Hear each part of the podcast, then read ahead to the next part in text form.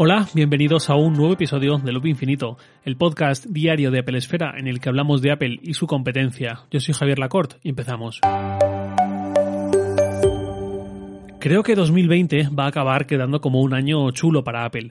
Está quedando una línea de Macs muy interesante, solo me choca un poco el iMac y a ver si el MacBook Pro de 13 pulgadas se actualiza pronto, como vienen diciendo los rumores. Está quedando también una línea de iPad aún más interesante. Los iPhone están quizás como nunca o como en mucho tiempo gracias a esta mezcla de mm, potencia y producto convincente en su gama más alta y buenas relaciones calidad-precio en modelos como el 11 o el 10R. El Apple Watch que tenemos ahora creo que también está en un buen momento, en buen estado. Luego están los AirPods, mm, los servicios online. En general, creo que al escaparate de Apple no se le pueden reprochar muchas cosas este año y esto seguramente vaya mejor para cuando acabe 2020, ya veremos. Hay matices, hay cabos sueltos quizás, pero en general el estado me gusta más que los últimos dos o tres años, o al menos esa es mi impresión. Esto me hace pensar en cuándo veremos esa próxima revolución, por decirlo de alguna forma. ¿Cuáles han sido las revoluciones principales de Apple?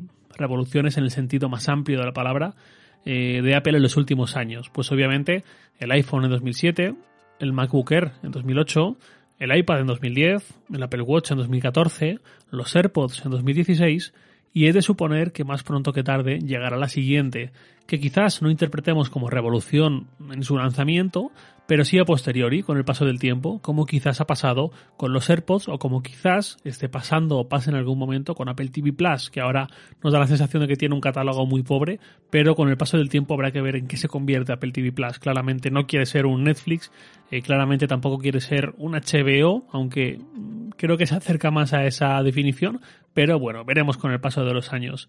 Eh, hablaba de los AirPods. Los AirPods creo que son un caso perfecto. En 2016 mucha gente se reía de su diseño, decía que parecían dos palitos saliendo de las orejas, decían que eran carísimos. Se decía mucho también que vaya tela Apple, que no te deja cargar y escuchar música al mismo tiempo en el iPhone si no es con estos auriculares.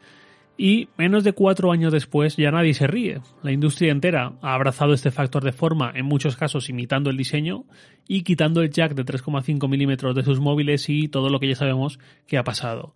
¿Cuál será esta próxima revolución? Pues no tengo ni idea, por supuesto, yo llego a donde llego y no me las voy a dar de algo que no soy y me limito a ver esas filtraciones, esos rumores y todo lo más a encajar las piezas que mi experiencia siguiendo Apple me puede permitir. Por supuesto, lo de las gafas de Apple me mantengo en que creo que llegarán, sí o sí. Es algo que tiene todas las papeletas. Luego están los localizadores, estos días filtrados definitivamente como AirTags, que también parecen inevitables y de los que también hemos hablado en este podcast y seguro que hablaremos bastante en el futuro. En cualquier caso, y viendo este recorrido de Apple tomando cierta distancia, sí que me quedo con esa paciencia que ha demostrado a veces como una de sus virtudes. Esa paciencia que a veces, y me incluyo, nos ha sacado un poco de quicio o desde nuestro conocimiento muy limitado parecíamos decirle, pero venga hombre, Apple, saca esto ya, dale, este ya lo ha hecho, ¿a qué estás esperando? Y en la mayoría de ocasiones ha acabado teniendo la razón Apple. Por ejemplo, hace 12-13 años estaban súper de moda los netbooks, esos portátiles ultra portátiles muy muy muy pequeñitos que fueron un exitazo de ventas en un periodo muy concreto.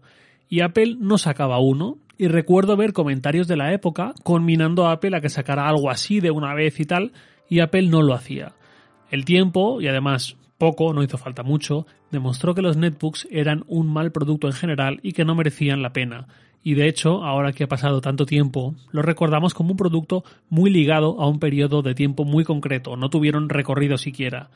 En su lugar, Apple trajo aquel MacBook Air de 2008, que sin ser netbook al estilo de aquellos tan populares entonces, era la forma de Apple de aligerar y miniaturizar al máximo mm, viable un ordenador mm, sin comprometer la experiencia a ciertos niveles y la apuesta fue perfecta y fijaos en el recorrido que ha tenido ese MacBook Air, tanto en la propia Apple como en toda la industria que ha ido lanzando tantos ordenadores claramente inspirados en aquel MacBook Air y los que han venido después.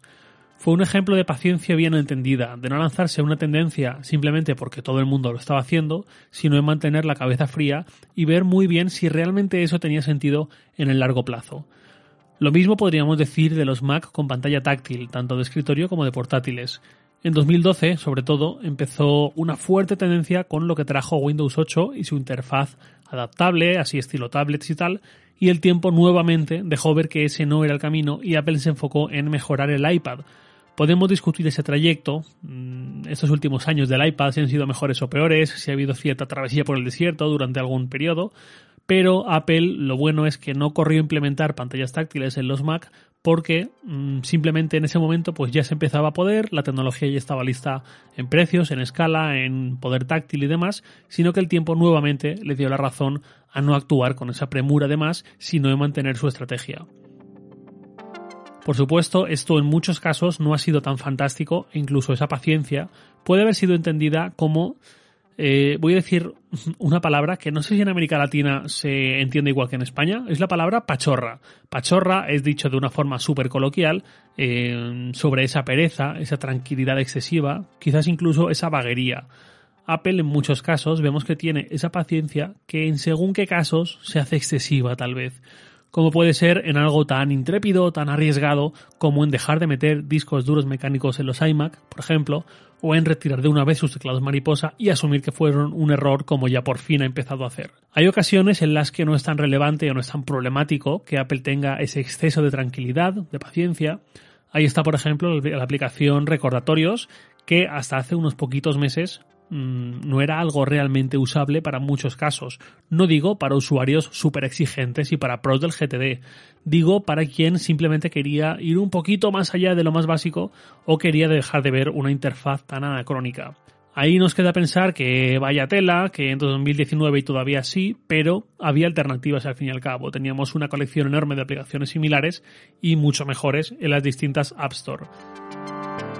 Otras situaciones sí son problemáticas. Me refiero, por ejemplo, a lo del teclado mariposa que comentaba antes. A mí me pasó y a más gente tengo constancia de que también, y es lógico, es de cajón que eso ocurre, tener que comprar un Mac o querer comprar un Mac y estar con la duda o estar esperando a ver si la próxima generación mm, llega pronto y Apple resuelve esto, porque como salga defectuoso, mm, es un producto que cuesta mm, quizás 1.500, 2.000, 3.000 euros, más incluso eh, un ordenador que te va a durar 5 años o más y no puedes estar esperando a ver si eso se resuelve de una vez porque si no, mm, esto no mola nada.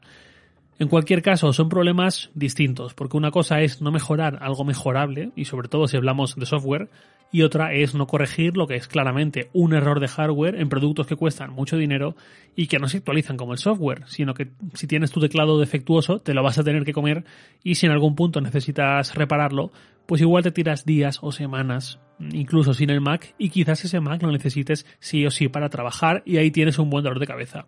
Hay una frase que Emilcar en su podcast Emilcar Daily dice mucho, que es que para Apple las prisas son para los ladrones, es decir, que las prisas no, van con ellos y hace las cosas a su ritmo.